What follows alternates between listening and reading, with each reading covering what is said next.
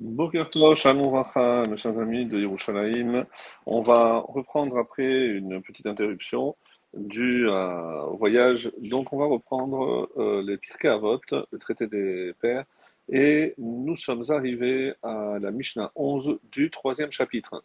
Alors, je vais d'abord, comme on fait d'habitude, je vais le lire et ensuite on fera euh, une petite biographie chaque fois qu'on rencontre donc un nouveau sage.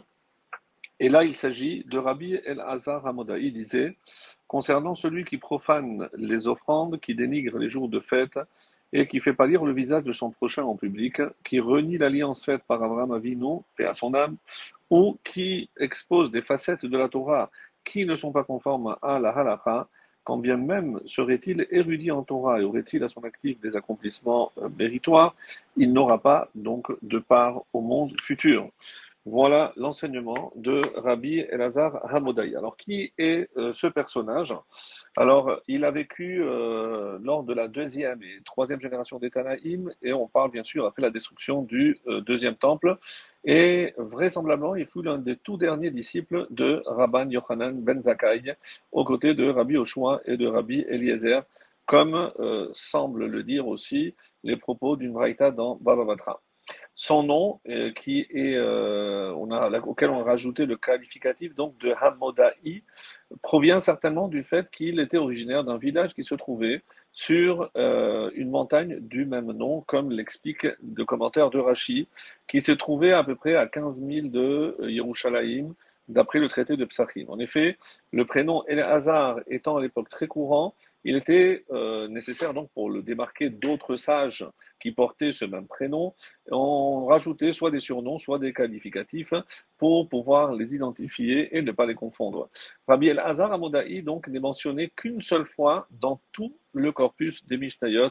et c'est dans notre Mishnah, dans Avot, où il est mentionné. Il semble que cela tienne au fait qu'il était beaucoup plus expert dans les exégèses que dans les truchements halachiques dont traitent essentiellement d'ailleurs les Mishnayot. C'est ainsi que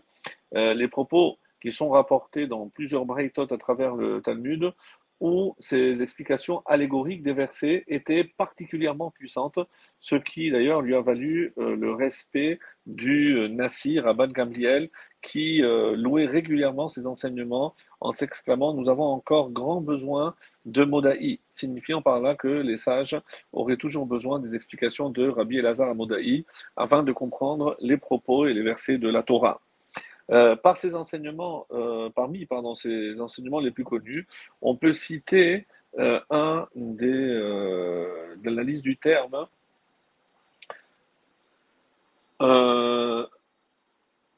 empressé en hébreu, où le terme qui est employé dans, dans Bereshit, c'est à propos de Réhouven, et que Rabbi El-Hazar Modaï a analysé dans le traité de Shabbat 55b en le lisant à l'envers. Et lorsqu'il le lit à l'envers, comme s'il s'agissait d'acrostiche, donc tu as tremblé, tu as effrayé et tu t'es sauvé, tel un oiseau qui s'envole. Et c'est pour ça que euh, il a euh,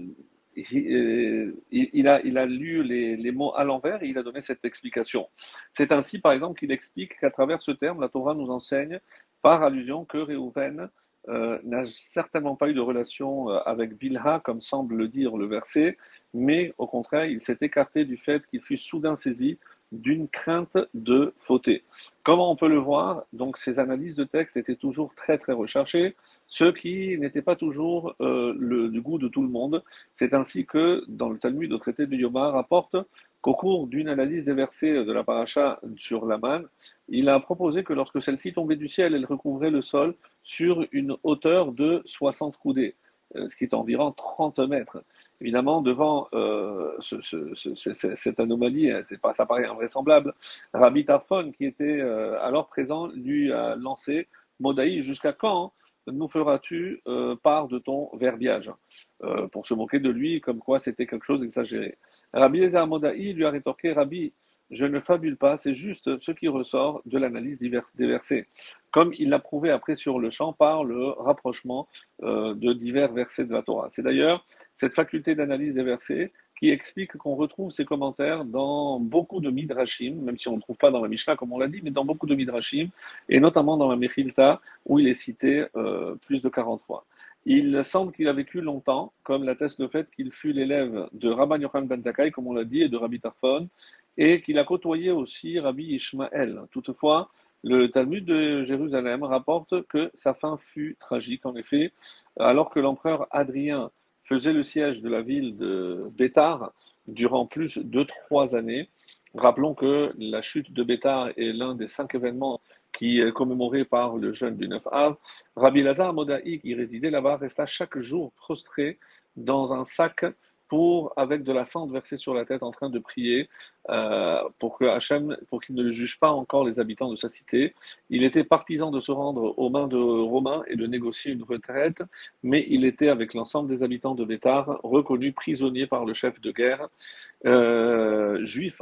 d'ailleurs, qui s'appelait Ben Koziba ou Bar Korba, qui n'était autre que son propre neveu. En fait, si la ville de Bétar ne fut pas conquise immédiatement, c'est grâce à la prière quotidienne de Rabbi Elazar euh, Amodaï, qui était si intense qu'elle retenait qu'Hachem n'agisse en rigueur à son égard. Un Kouti, un homme euh, qui prônait de Kouta, qui avait fait semblant de se convertir au judaïsme et par crainte.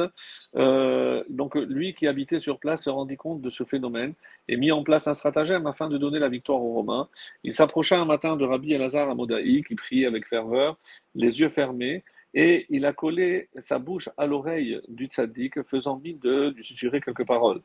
Euh, donc Ben Koziba, qui assistait à la scène, euh, le convoqua, il lui a demandé de s'expliquer. Le Kouti se défendit en disant qu'il effectuait ainsi une enquête à propos de Rabbi Elazar Amodaï, qui était en réalité un espion à la solde des Romains, et dont le but était de livrer la ville de l'intérieur comme euh, Ben Koziba, donc il est, allé demander une explication à son oncle, qui ne s'étant pas rendu compte donc de, rien, euh, puisqu'il était en pleine prière, euh, il ne lui a pas répondu, ne comprenant même pas de quoi il s'agissait. Alors malheureusement, Ben Koziba, fou de rage, a donné un coup à Rabbi Hazar à Modaï, euh, qu'il a tué sur place. Il a tué net. Alors à ce moment-là, il y a une voix céleste une batte-colle qui a retenti alors dans le ciel et qui a prononcé ce verset dans Zecharia, Malheur au berger incompétent qui délaisse son troupeau. Et là, immédiatement, les portes de Bétar furent enfoncées et la ville euh, conquise et évidemment Ben Koziba est mort. Mais Rabbi Elazar Amodaï est enterré en Galilée, à Navouria, donc euh, un village qui se trouve en Galilée. Et juste donc pour euh, revenir sur euh, ces enseignements euh, que, nous dit Bartinora, celui qui profane les offrandes, c'est-à-dire qui offre des sacrifices à l'autel, qui, qui peut se rendre ce qu'on appelle pigoule, par exemple s'il a l'intention au moment d'en asperger le sang sur l'autel, de les consommer, ou, ou alors il les laisse devenir périmés avant de les consommer, ce qu'on appelle notar, ou encore il les laisse après une négligence de sa part devenir donc notre Mishnah parle de celui qui commettrait donc une profanation en utilisant un animal euh, qui avait été offert euh, au temple à des fins personnelles. Euh, au lieu de l'offrir sur l'autel, il en profite pour lui. Et ce qu'il s'agisse d'une bête qui est destinée à sacrifier ou pas, c'est ce qu'on appelle Kotia Misbea, et, ou d'un animal qui aurait été offert euh, à, la, à la caisse, on va dire, du temple, les Koché euh, Benekabaï. Celui qui dénigre les jours de fête, notamment les jours de Cholamoed, de demi-fête, en y faisant des travaux interdits par la halakha, ou en les traitant comme des jours profanes, comme des jours ordinaires, notamment ce qui concerne ce qu'il mange ou même comment il s'habille. Celui qui fait pâlir le visage de son prochain en public, en effet, lorsque quelqu'un est humilié, son visage d'abord rougit puis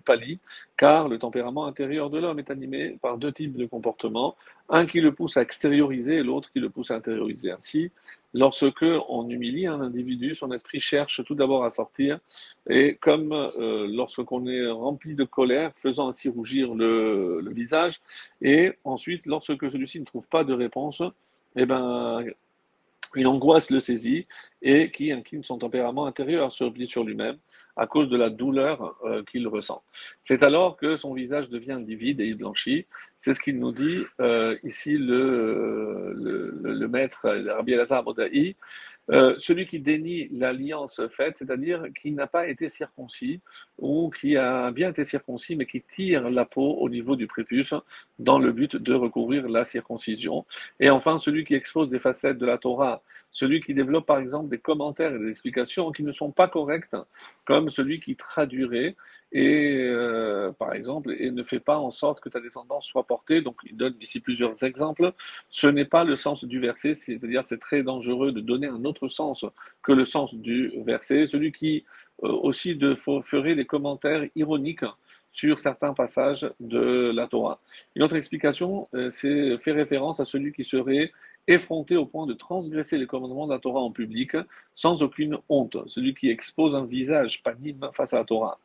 Alors même s'il c'est un érudit, on a dit qu'il n'aura pas de part au monde futur, ainsi tant que le fauteur ne sera pas repenti de l'une des fautes qu'on a citées, eh ben, même s'il a subi des épreuves et est mort dans la souffrance, il n'aura malgré,